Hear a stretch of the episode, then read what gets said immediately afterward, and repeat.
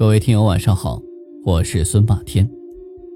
这在很多年前啊，我在一本杂志上看到过一篇文章，也是记录着发生在我们县境内的一次飞碟的目击事件。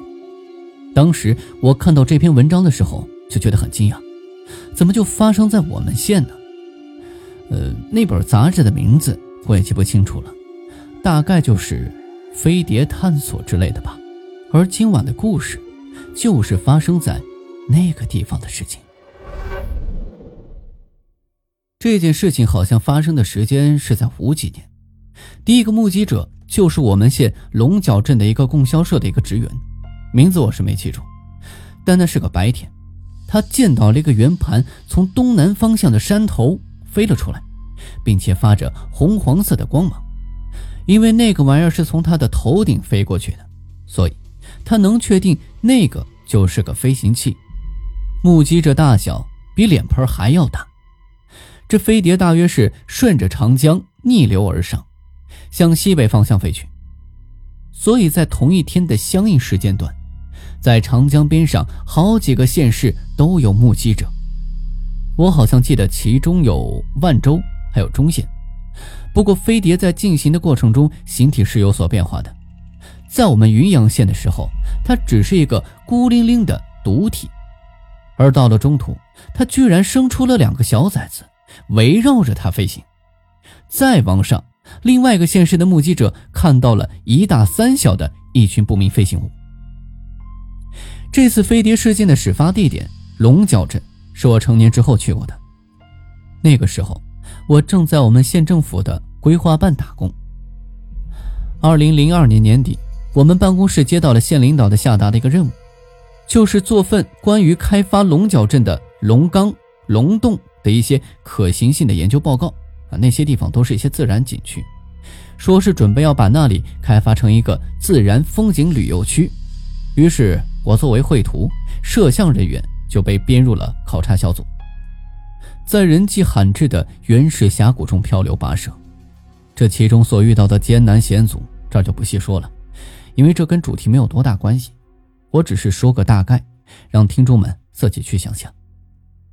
龙角镇清水乡政府给我们挑了两个熟悉山情的村民作为向导，其中一位三十多岁的向导在途中被吓得是哭了一场，而我们办公室的刘主任在一段绝滩的前面情绪失控了，语无伦次的骂人。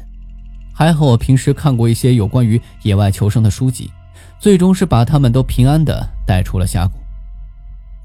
探险途中，这景色自然是十分的迷人，典型的喀斯特地貌啊，也就是剧烈的火山运动之后啊，大量的熔岩冷却形成的。这一片到处都是巨型的天坑和岩洞。不过呢，这其中有道景观却让我特别的不解：一个缸口直径一里的龙缸后面。一座山峰的顶部横穿了一个大圆形的洞，洞口呢直径大约是五米以上，当地人叫这个叫穿洞子，又叫望月洞。说是每年五月十八啊，这月光就会从洞口中照过来。月光能不能从这个洞中照过来，我倒是一点都不关心。再说，那已经将近是十二月了，要证实这种说法，还得等上大半年。而我奇怪的是。那个洞子怎么就横穿在山巅呢？而且就那么的远。最最最令我不解的是，满山的原始植被，唯有这个洞口的四周都是光秃秃的，连根青草都没有，只露出了黄红色的泥土和山岩。这看上去就像是开凿不久的人工隧道。于是，我就问我那个五十多岁的向导：“我说这个洞有多少年了？”听没听过老一辈人讲过这儿？他说：“这个洞啊，一直就在这儿，都没人知道它是怎么来的。而且，他还附带告诉我了一件令我听后是哭笑不得的事儿。他说，那洞呢，他年轻的时候采药是去过几次，全长只有十几二十几米，洞顶有一串人的脚印，很清晰，跟真的一样。我一想，这算什么？”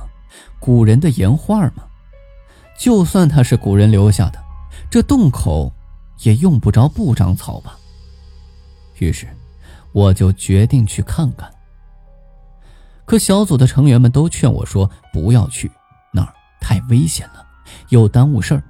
摄像机拍个大概也就行了。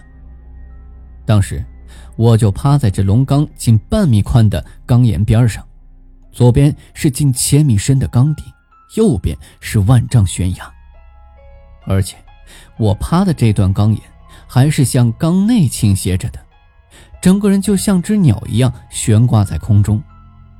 这就是通往穿洞子的必经之路。这当时背着相机的我。最终还是没有敢过去。我现在是安安全全的坐在电脑前，自然是有空慢慢猜测那个洞的来历。